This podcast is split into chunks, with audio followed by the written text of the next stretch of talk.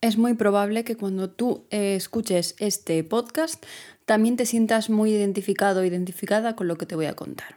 Literatura juvenil para escritores, el podcast en el que buscamos respuesta a todas esas preguntas que te haces sobre el mundo editorial.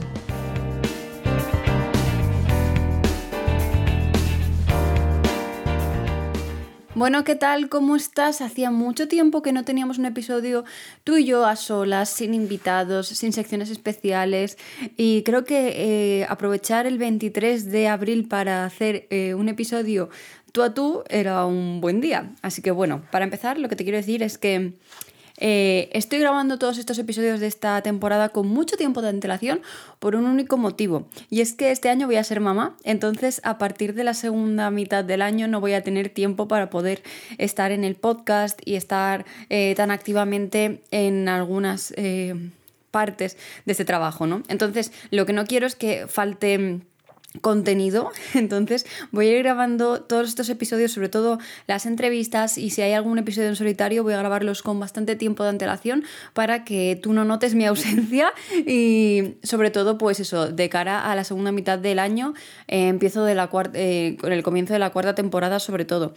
Pero bueno, para eso ya habrá tiempo. De momento, eh, para que te hagas una idea, este episodio sale el 23 de abril de 2023 y lo estoy grabando en febrero. Así que bueno, para que te hagas una idea de, la antelación con la que van estos episodios. Pero también creo que los temas de los que vamos a hablar no pasan de moda, ¿no?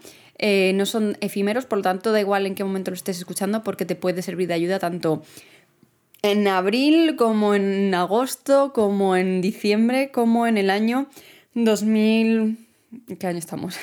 el año 2040, sí, sigue aguantando el podcast por ahí. Entonces, em, voy a saltarme todo el apartado de lecturas porque sinceramente no estoy leyendo nada. O sea, em, este año está siendo un poco eh, sequía en cuanto a lecturas. Ya te digo, no, no, no, no estoy consiguiendo leer nada, tengo otros asuntos en la cabeza y apenas tiempo y energía para poder leer, así que voy a saltarme un poco esta, esta parte de la sección a pesar de que me suele gustar mucho y me gustaría pensar que a ti que me escuchas también. Voy a ir directamente al meollo del asunto del podcast de hoy, que es el gran problema que tenemos la mayoría de escritores hoy en día.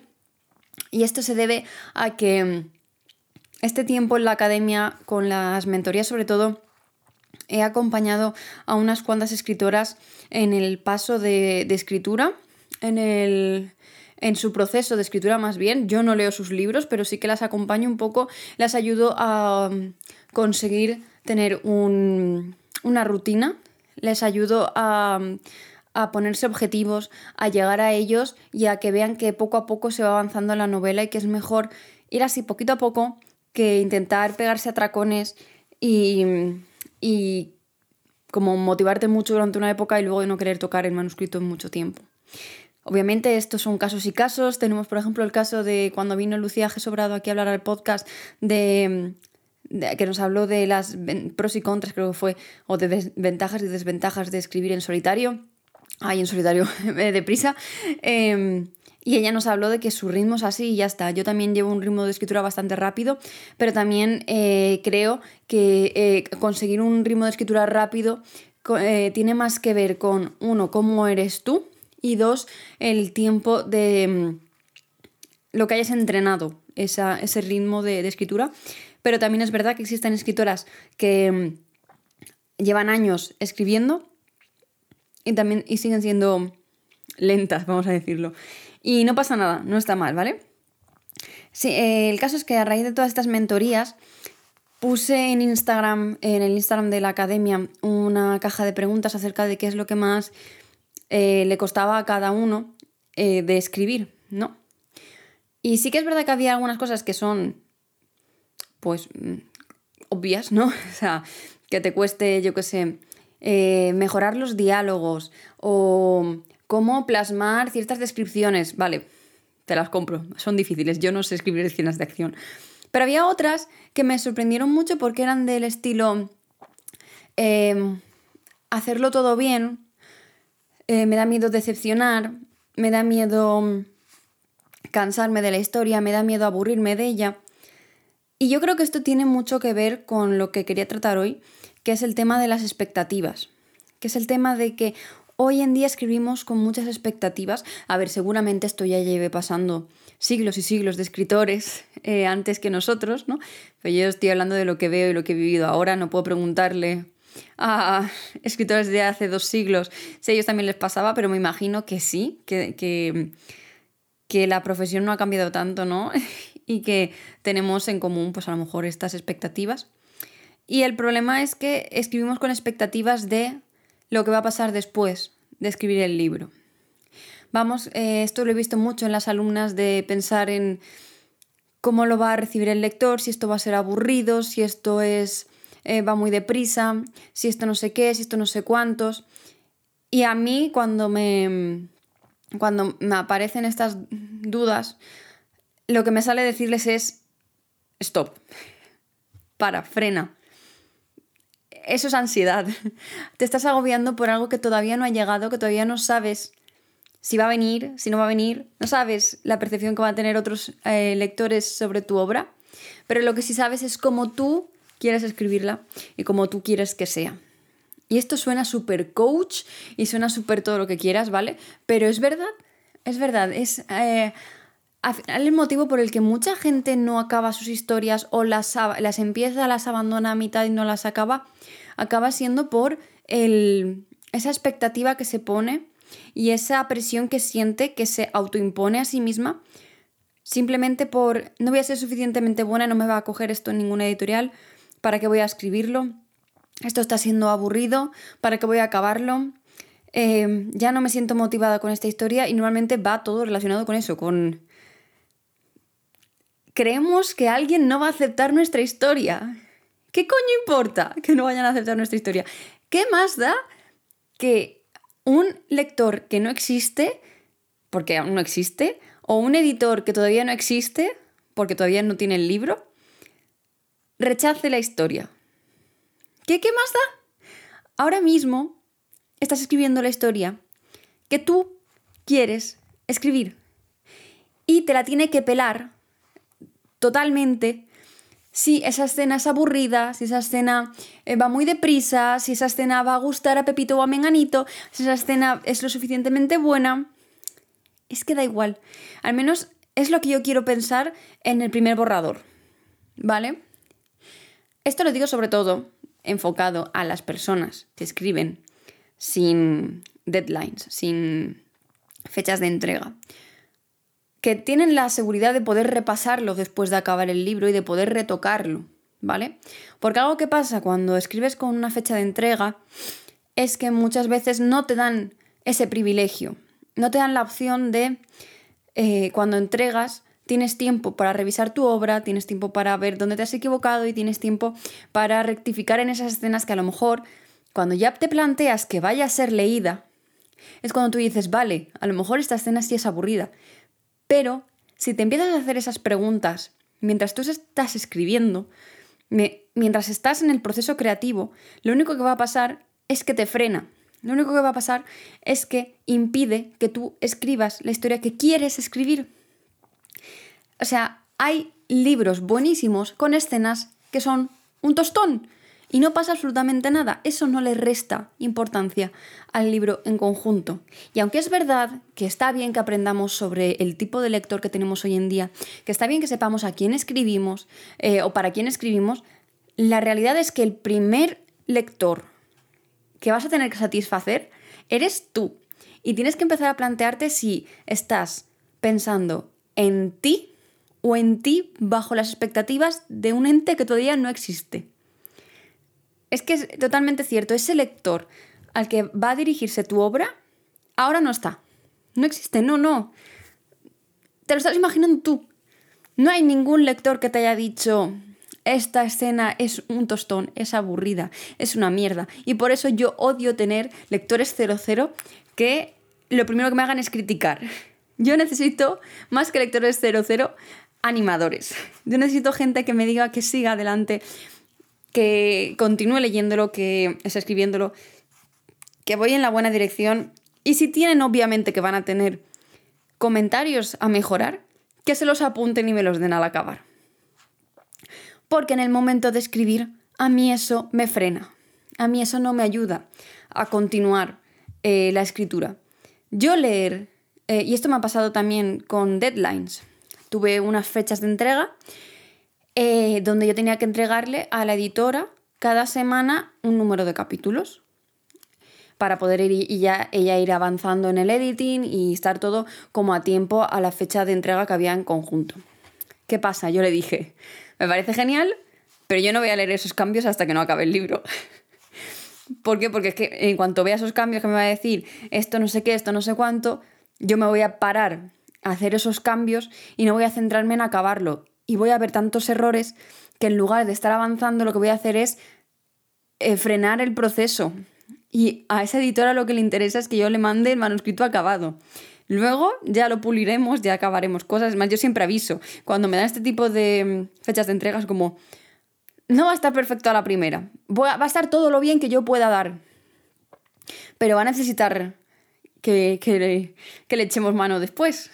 Va a necesitar que después tú y yo trabajemos en él. Y eso es algo que también tienes que repetirte a ti. Si te quieres poner tú una fecha de entrega por gusto, me parece maravilloso. Yo a veces lo he hecho y me viene muy bien para no dormirme en los laureles, ¿no? Para como obligarme a acabarlo de alguna manera, ¿no? Pero que no sea el fin del mundo, que no sea em, algo que te frene, que digas me estoy agobiando porque no estoy llegando, porque no estoy teniendo el ritmo que necesito para llegar a esta fecha.